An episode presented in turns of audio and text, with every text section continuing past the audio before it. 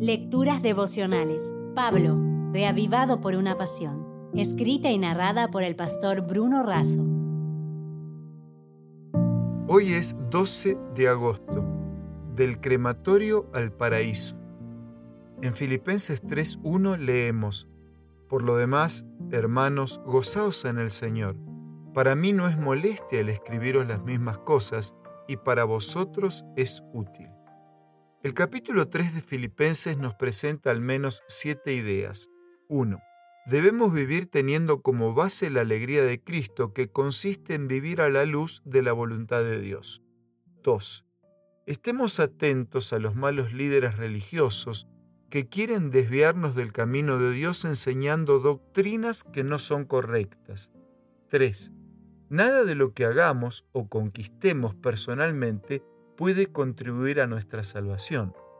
4. Todo lo que conquistamos con Cristo es mejor y más grande que todo lo que podamos conquistar por nosotros mismos. 5. Necesitamos vivir enfocados en la salvación, caminando firmemente hacia el blanco, dejando todo lo que nos distrae. 6. Nuestra patria no es esta, nuestra patria es celestial. 7. Por su gracia y su poder, Dios transformará nuestro cuerpo imperfecto en un cuerpo de gloria. En los primeros días de agosto de 1945, las bombas nucleares casi acabaron con las ciudades de Hiroshima y Nagasaki. O'Donnell fue el hombre que capturó, dentro de tantas imágenes, a un niño de aproximadamente 10 años que llevaba en su espalda a su pequeño hermano en Nagasaki. Cuando le preguntaron al niño si no le pesaba aquella carga, éste respondió que no se trataba de una carga sino de su hermano. Desgraciadamente, como puede apreciarse en la foto, el hermanito llevado en la espalda estaba muerto y siendo llevado a la cremación. Cerca de 150.000 vidas habían sido arrebatadas por el terror de la guerra. Pero esta historia de los hermanitos de Nagasaki calaría hondo en el corazón de la humanidad. Cuánto dolor y tristeza hay en este mundo por causa del pecado.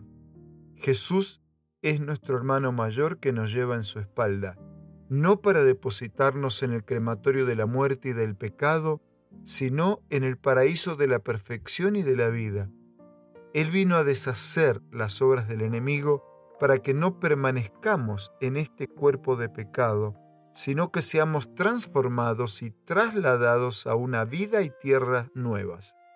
Por eso, junto con mi abrazo de cariño, de respeto, mis oraciones por muchas bendiciones en tu vida, en tu familia, concluyo la reflexión de hoy de esta manera. Vivamos agradecidos y comprometidos con aquel que nos lleva del crematorio del pecado al paraíso de la vida. Si desea obtener más materiales como este, ingrese a editorialaces.com.